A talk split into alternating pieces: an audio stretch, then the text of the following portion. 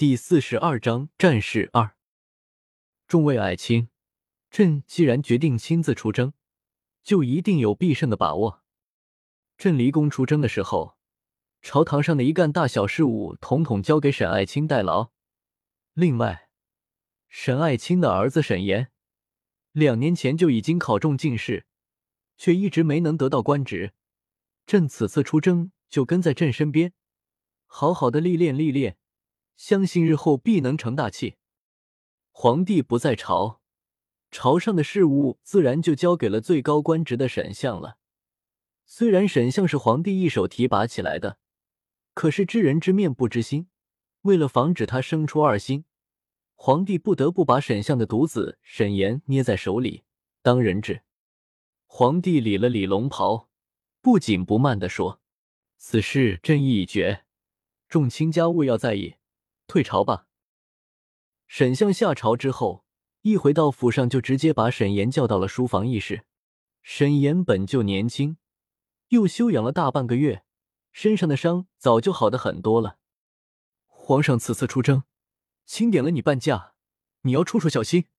须知伴君如伴虎，凡事要先替皇上想到前头，多做事少说话。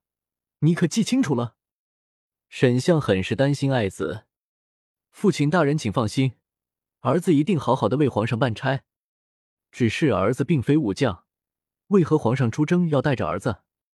申言很不明白。总之，你记住为父的话，凡事低调，好好的保护自己，不要忤逆皇上就是了。明天一早皇上就要点兵了，你今天赶紧收拾一下，明天一早跟着皇上的车驾一起启程吧。沈岩叩别了沈相。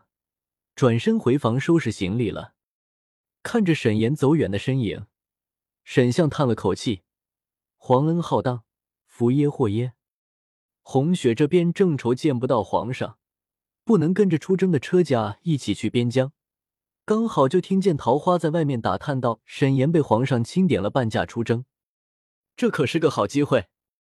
我们现在就去找沈公子。红雪说着就要出门，可是转而一想。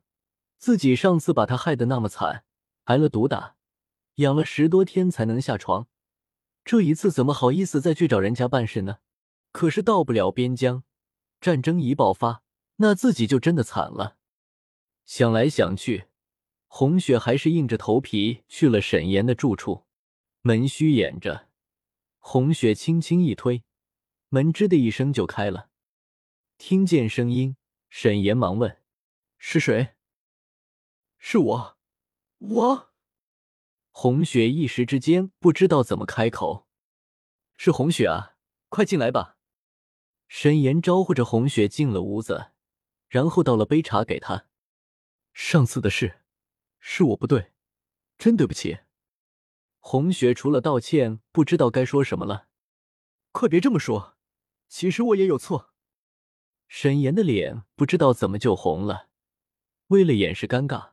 忙问：“红雪这次来找我有什么事吗？